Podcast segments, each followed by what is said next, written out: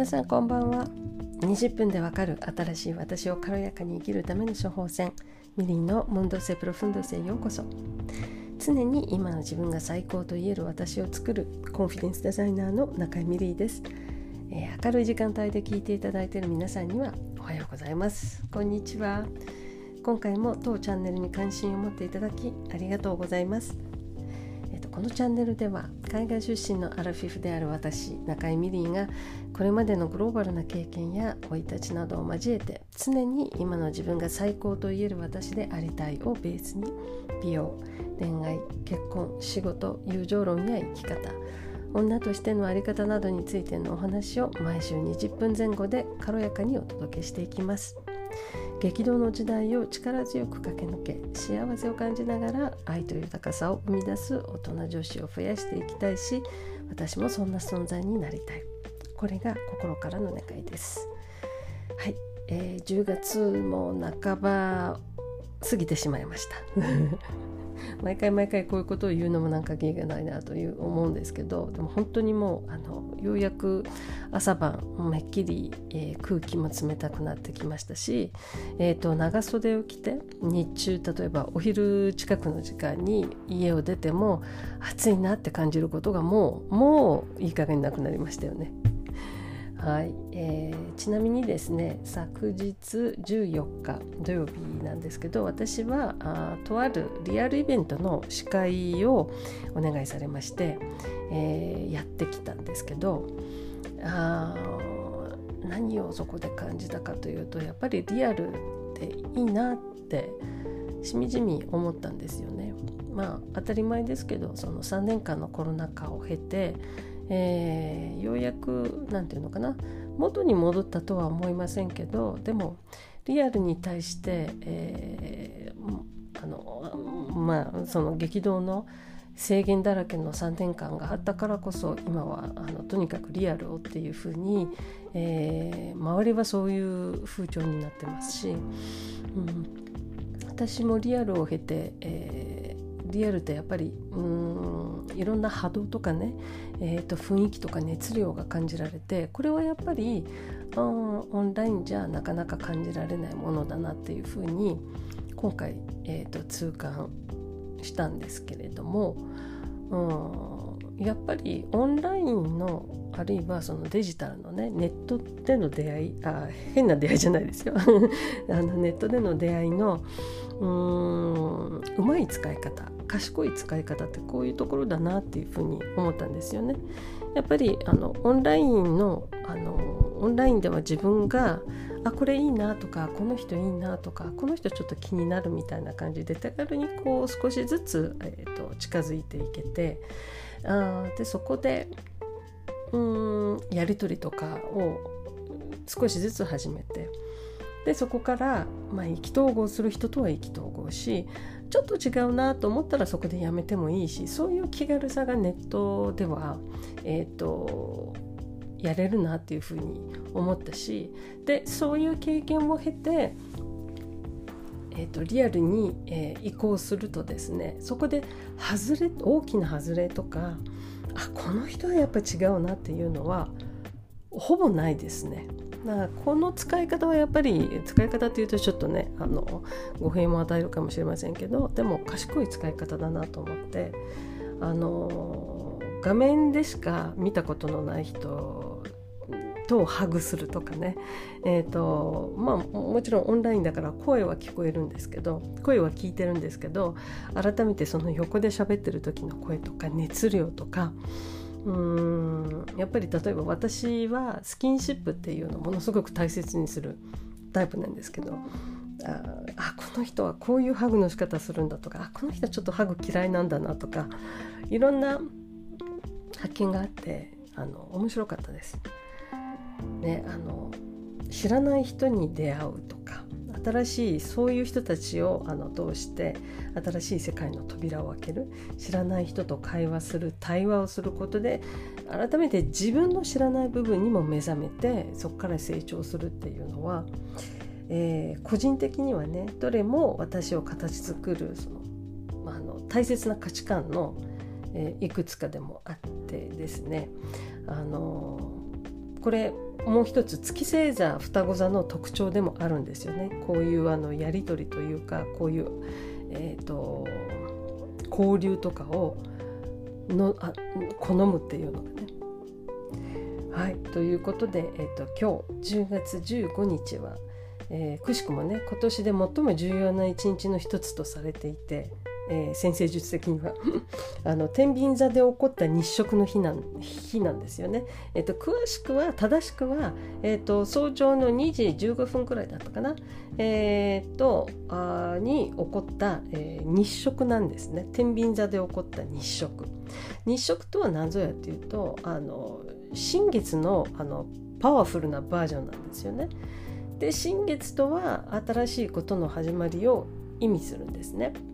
で月食と何か違うというと月食は満月のパワーバージョンパワフルバージョン。で物事が満ちたり終わり何かが終わりを告げたりするっていうそういう違いがあります。ですので、えー、これを踏まえてねえー、ここでチャンネルの新企画を打ち出そうとふと先週思い立ったわけなんですけど、えーとそこでですよ。本日10月15日のテーマはえー、新企画月星座を、えー、知る天秤座編になります。ここでねパチパチとか入れません。皆さんちょっとパチパチやってください。でね、えー、これ、えー、今のところ毎月2回12星座の中からそれぞれ、えーえー、1, 1つ月星座を選んで皆さんにもお話ししていこうという試みです。で、えー、もうあでもなぜ月星座なのかね。なぜ太陽星座じゃないのか。うんこれはねちょっとあのその前にご説明しますとあの西洋先生術を勉強してるっていうことはあの前にもお話しした通りなんですけど、えっとね、私にとって自分を深く知る、えー、知るためのものすごく強力なそして意味の深いあのツールだというふうに思ってるんですね。特に、えー、私が魅了されて勉強してるっていうのは心理学的なアプローチがある、えー、先生術であってそれってどう違うのっていうと、えー、つまり昔の先生術っていうのはお告げっていう意味合いが強かったんですよね。例えば、えーと、来年の10月頃にはあなた重要な出会いがありますよって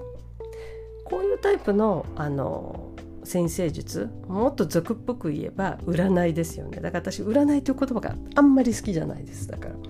えー、そういうのは巷にあのまだたくさんありますし、えー、そういった先生術に対するニーズもあの依然として強くあるんでそれはそれであの全然問題ないと思いますけど私がよりあのすごく勉強してみたいなって思思うのは心理学的アプローチのあるものなんですね。つまりその深さのあるものただ出会いがありますよって言われてはいそうですかそれでみたいなねことにとどまらずですね。そうだから来年の10月頃重要な出会いがありますよっていうふうに言われるのがその昔のいわゆるお告げ的な先生術であるのに対し心理学的なアプローチがここに加わると来年の 10, 月10月頃に重要な出会いがありますよその前にこの出会いを実りあるものにするようにできるようにあなたの月と金星の課題を見直しませんかとかどんなことに気をつければいいのとかっていうふうに、えー、その人を、うんまあ、ある意味コーチングなりカウンセリングをしていくのが心理学的アプローチのある先生術だというふうに言われてます。うん、そしてですねあの現在のこれちょっと豆知識なんですけど現在の心理学的アプローチの先生術がですね人の性格内面特徴を読み解く上で基本としてるのが太陽星座月星座そしてアセンダントっていうものなんですね。太陽星座月星座っていうのは想像しやすいと思うんですけどあのご説その参考までに言うとアセンダントっていうのは自分が生まれた瞬間に一番その、えー、水平線の彼方日が昇るところにあった星座なんです。故にアセンダントっていうのは、えーと、人の目にはどう映ってるかの自分なんですね。のこれがアセンダントの星座です。今日は、えーと、詳しくは触れません。こんがらかっちゃうんで。えー、なので例えば太陽星座は皆さんが言う、えー、私って〇〇座とか私の場合は乙女座なんですけどつまり太陽星座っていうのは生まれた瞬間に太陽はどの星座に位置していたかっていう単純なことなんですよね。なんでかっていうと,、えーと、太陽っていうのは、えー、一月をかけて、えーと、ある星座に滞在します、うん、だから計算しやすい分かりやすいんですね。対する月星座っていうのは、えーと、と2日半かけてうんと一星座をこう動いていきます。月の方が早いのでね。なので、えー、っと月星座を突き止めるにはやっぱり生まれた時間っていうのが大事になってきます。あと生まれた場所ね。出生時と出生時間。正しいのが大事になってくるんですよね、え極端に言えば同じ日に生まれた人でもその時間によって月星座が変わったりするのでだから生まれた場所と生まれた時間というのが大事になってくるわけですね。うん。えー、だからまあぶっちゃけその人のホロスコープ生まれた瞬間のねあの星のあの位置を見てみると太陽星座月星座もう火星星座とか金星星座も全ての星座に対しあの天体に対して星座が違うわけなんですよね。まあ、場合によって人には例えば同じ天体に月も、えー、太陽もあと金星も一緒だったっていう人もいるかもしれないで。もなんで月星座にじゃあついてお話ししたいかっていうとですね例えばこんなことはないですか。私は獅子座なんだけどあんまり獅子座に当てはまらない気がする。こういう気持ちになった人っていませんか、うん。これってねある意味当然な話なんですよね。うん、なぜ？ここでねちょっと太陽と月、えー、先生術にうんあまり縛られず太陽と月っていうふうに考えてみるとですね日本語で言うと例えば太陽は陽のエネルギー月は陰っていうふうに言うじゃないですか。だからあの相反するエネルギーっていうふうに考えてもらえれば想像しやすいと思うんですけど太陽と月はだから陽と陰あるいは光と影男性性女性性っていうふうに表現することができると思います。で、えー、太陽はですね光を発する天体なので当然のことながら周りは明るく照らされてるんですよ。で明るいということはつまり明確であるとイコールですよね。見えている分かってるっていうのを意味するんです明るいということは明るいの意味には。えー、であるならば人は太陽星座の特徴を時とともに磨きながらそれを武器に自分の自己の完成を、えーと目指すそういう言い方ができるわけなんですね。なので太陽星座っていうのは必ずしも自分が、えーと、生まれ持ったものではなくて、えー、磨きながらそれを身につけていくその太陽星座の特徴を身につけていくでそれは自分が向かうべき未来向かうべき場所のためのものなんですね。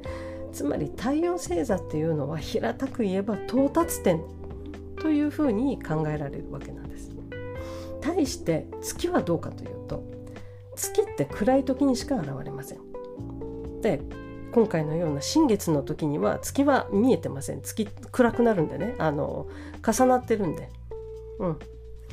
えー、だから新月っていうのは必ずダークムーンなんですよ。フルムーンにあの満月フルムーンに対してね。月はだから暗い時にしか現れない。えー、月は満ちたり欠けたり形が常に変わります。でうんとその月がね、えー、28日をかけて一つのあのなていうのかなサイクルを終えるということはこの28日っていうのは女性の生理の、えー、期間にもぴったり当てはまる。でで月がこう移り変わって形を変えながら月、えーえー移ろっていって月の満ち欠けによって潮が引いたり満ちたりする作物の作物を育てるのに畑を耕すのに昔の人たちがやっぱり頼りにしたっていうのは太陽ではなく月なんですよね。うん、だからあの暗いという形が常に変わる。あとは暗い時にしか見えないということはまあもちろんですけど見えていない。わからない。いつどうなるかわからない。つまりうーん意識してない行動を意味するとも言えます。月星座は私たちがだからもともと持って生まれた感性。太陽が到達点であるのに対して出発点であるわけです。私たちの過去。いわゆる私たちが生まれ持ったものが月星座の特徴だと言われてます。そしてねこここそが太陽星座と月星座の最大の違いだと思うんですけど、えー、これ私お話ししてるのは、えーと、私の持ってる本から読み上げたものあとプラス私の今の勉強してる講座だからからなんですけどあ太陽星座と月星座の最大の違い。太陽星座は自分が意識してなろうとする自分です。自分が納得してなろうとする。あるいは自分年齢によっては自分が作り上げてきた自分です。対して月星座は無意識に考える前に自然と反応っていう形をとって出てくるものなんです。太陽星座は意識的行動です。月星座は無意識での反応つまりリアクションっていう意味ですよね。うん。えー、ここで私のねあの師匠が出した例私も素晴らしいと思ってこれはぜひ皆さんにねあのお伝えしたかったんですけどあの人類って太陽星座の意識のもと例えばピラミッドなんかのあの巨大な建設物を建てるっていう偉業を成し遂げます。これを考え出したものやあのピラミッドみたいなものを建てようっていうふうにそういう大きい目標を立ててそれをこういった大義を成し遂げる。これは太陽星座のなせる技、うん、ただこれを可能にするこの、えーと、完成までのプロセスというかこれを可能にするものはその人の目の奥に宿る輝きだっていうふうに彼女は表現したんですね。うん、で何かをやる時何かやろうって思ってる時にときめきが感じられない心が躍らないっていうことはイコール魂が足りないあるいは魂が抜け落ちてるっていうことなんですね。つまりあなたの太陽星座を輝かせるのは他ならぬ月星座なんだっていうふうに彼女は主張してました。私の師匠はその月星座をえっ、ー、と研究のねあのテーマとしてるわけなんですけどうん。あのやっぱりそういう大きい偉業を成し遂げる時にはあ何かその自分のワクワク感が大事だっていうふうに彼女は主張するんですけどその今のね現代の言葉に当てはめると。でそのワクワクとかときめきとか輝きとは何ぞやっていうとやっぱり、えー、魂だというふうに彼女は言っててで魂はイコール月星座。自分の中から湧き起こることなんですよ。意識して作り出すものじゃないというふうにね主張するわけなんですけど。なのでねその幸せとか寂しさとかときめきとか恐れとか不安とか感動とか私たちは月星座を通してこれらの感情を感じてるわけなんですね。うん、月星座は人の主観性感受性魂の成長を物語る星座であると。ね、あと特に月って女性の象徴じゃないですか。自分の中の愛とか慈しみとか自分の女性性をどう生きるかに直結するのが月星座です。で例えば男性にとっての月星座はじゃあ何かっていうと自分の母親でありパートナーである。うん、なんかね月星座ってもはやあの人の本質なんですね。月星座のだから概念を皆さんにとてもお伝えあのしたかったと思っていてそれをお伝えするとともにこの月星座を満たすことがいかに自分の幸せにつながるのかっていうのをあの知ってほしいと思うんですね。さらにもう一つあのお話しするとなるとあの月って母親の象徴でもあります。人が生まれ落ちた瞬間まず一番最初にうん満たす慈しむっていう言葉の役割を果たしてでかつその重要性を教えてくれるっていうのは母親の存在ですだとすれば母としての自分あるいは誰かをそして他ならぬ誰かだけじゃなくて他ならぬ自分自身を満たす慈しむ存在としての自分をどう形作るかどう生きるかこれもたまあの月星座に、えーと、込められた意味なんですね。ただ1点だけ注意してもらいたいのはもちろん月星座を語ることでその人の全貌っていうのは見えてきません。重要な部分であるのあることには間違いないんですけど人のホロスコホロスコープってそんなに単純なものではないしそもそも、えーと、今日のラッキーカラーはピンクみたいな 感じで済ませられない複雑さと奥深さこそが人間じゃないですか。なのでここは皆さん柔軟になってくださいね。月星座は重要なあの情報っていうか重要な一面であることに変わりはないけれどでもそれだけではない。っていうことは覚えておいてくださいね。じゃあ、えーと、今日取り上げる月星座は、えー、何でしょう？それはもちろん、えーと、天秤座になります、ね。理由は単純今日の新月日食が起こるのが天秤座だからです。普通であればねあの何かこういう系統の企画を始める時に、えーとじゃあ始まりのお羊座から始めましょうかっていうのが普通だと思うんですけどそれだと、まあ、どうも芸がないしつまんないじゃないですか。なので、えー、ちょっと天の弱な私は天秤座だから天秤座から始めさせてもらいます。というわけで、えー、月星座天秤座の特徴は、うん、あちなみにね、えーと、これ始める前に自分の月星座がわからないという方は、えーと、本日のエピソードの、えーと、概要欄とあとインスタグラムのアカウントの投稿に、えー、とその計算のねあのリンクを貼っておきますのでご興味があればぜひ調べてみてください。えー、先ほどもちょっとお話ししましたけど月星座を調べるにあたっては正確な出生時間と出生場所が必要になります。なのでねあの母子手帳を調べたりあるいはお母さんに聞いてみたりとか、えー、してください。うん。えーまあ、正確な時間が分からなくても例えば夜中だったかそれとも明け方だったかお昼近いのか夕方だったのかっていうこと。だからまあ、うん、夕方であるならあ午後の、うん、6時。真夜中だったらあ0時ですね。お昼だったら正午。朝だったら6時みたいな感じであ正確な時間が分からなければそそれで入れてみてください。でそう繰り返しになりますけど同じ日に生まれたとしてもね出生時間が違えば月星座も変わってきますしもちろんアセンダントも違ってくるので、えーと、そこはあご注意くださいね。はいでは月星座天秤座です。まずうん人間関係を一番象徴する星座です。まあ、人間関係というかそう他者との関わりですね。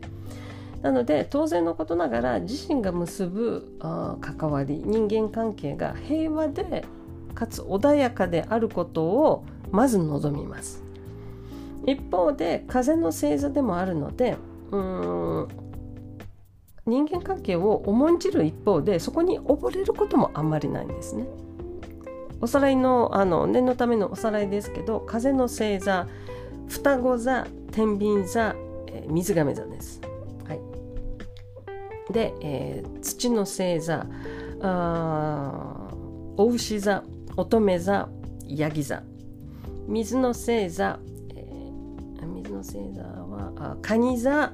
あサソリ座魚座これ全部あの順番に言ってます。で火の星座がうんお羊座獅子座いて座です。いいですか？はい、えー、そうだから風の星座であるということは感情に溺れることがあんまりない。それはですね自分なぜかというと自分の感情がこれは風の星座にあの共通したあの特徴なんですけど自分の感情っていうもの、まあ、感情って水ですよね。えその感情っていうのが常に思考を通して考えられるからなんですよね。うん、必ず思考というフィルターを通して感じられるのが感じるの自分の感情を感じるのが風の星座です。うん、なのでこれはあの冷静にとっても冷静にさせてさせてくれる一方でやりすぎると、うん、何でもかんでも、うん、いや思考だ思考だえっていうふうに考えてやりすぎてしまうとストレスにあのストレスの元になる危険性をはらんでます。これ私も月星座はあの風の星座なのでよくわかるんですけど、うんあのね、全ての自分の感じ今感じてるものは何なのかっていうのをどうしても突き詰めてしまうんですよ。その正体を知ろうとする。で場合によってはあの知らなくていいあるいはあの知りようにも知りえないっていうことがあるのでねここはあんまりあのやりすぎると良くないです。はいあの経験から言います。であの他者との関わりを象徴している天秤座でありながら、えー、あありながらというかあそうですねありながらいわゆるだから他者との関わりを重んじるっていうことは必ず他者が存在してるっていうことをすごく認識してるわけなんですね。えー、故に自分は自分人は人という概念をもう概念もすごく深く理解してます。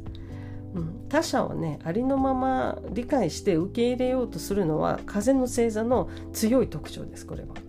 つまりあのね私だったらまるするのにっていう発想があんまりないです。なぜかっていうと私だったらって言った時点で他者がもう見えてないからなんですね。うんえー、ただしただしですよこれが完璧にできているというよりはこの概念を完璧に理解してるって言った方が正しいかもしれない。なので、えー風の星座でありながらもそこが他のあのエレメントよりかはあの深く理解していて、えー、こういう概念がすんなり自分の中にあ入ってくるっていうと強みはあるんですけど必ずしもこれが完璧にできてるとは限らない、まあ、それも人間だっていうあのパラドックスというか人間であるがゆえの何、えー、て言うのかな、うん、愛おしくもありうん、愚かな部分でもあるかもしれないですね。うん、でまた月星座っていうのはどの星座であっても共感を追い求めます。ここが太陽とは違うところ。月星座やっぱり感じる湧き起こるものなので頭で考えないでね。湧き起こるものなのであの共感を追い求めます。なので自分が心の底からリスペクトし価値観にあのその価値観にねその人の価値観に共感できる人を見極めるのがとてもうまいですね。あの天秤座月星座天秤座。でそういう人たちに囲まれると幸せを感じる星座です。月星座天秤座。その月星座天秤座の人たちにとって幸せとは美しさとかバランスとか調和とか品性っていうあの言葉がキーワードになってくるのでうんいたずらにとかあと恋にね人を傷つけたりするようなそのわざわざ衝突を生むような言動は取りません。うん、だけどそれもやりすぎるとあだになることがあってだからこれも弱点になりうるんですよね。その調和や平和を重んじて衝突を避けたいがために自分らしさっていうのを犠牲にしてしまうこともありうるんですよ。うん、こんな傾向があればちょっと要注意ですねこれはちょっと直さないといけないというか注意しないといけないというか自分を要は自分を押し殺してまで守りたいものって何だろうっていうあの問いかけをすることをお勧めします。うん、ここが一番のネックですね。そのみんな仲良くみんな平和にっていうことを大事にするあまり自分を殺してしまうっていうのこれは本末転倒です。はいえー、じゃあ本日は月星座の重要性と月星座天秤座についてお話ししました、えー、今回の新企画いかがだったでしょうか？ぜひご感想を聞かせてください、えー、ご質問もあればねとてもウェルカムですのでご遠慮なくどうぞ、えー、こちらポッドキャストでもインスタでもあのどちらでも構わないので、えー、楽しみにお待ちしてます。それでは今夜も最後までお付き合いいただきありがとうございました。お相手は中井みりんでした。また来週お目にかかりましょうね。では素敵な1週間となりますように。バイバイ。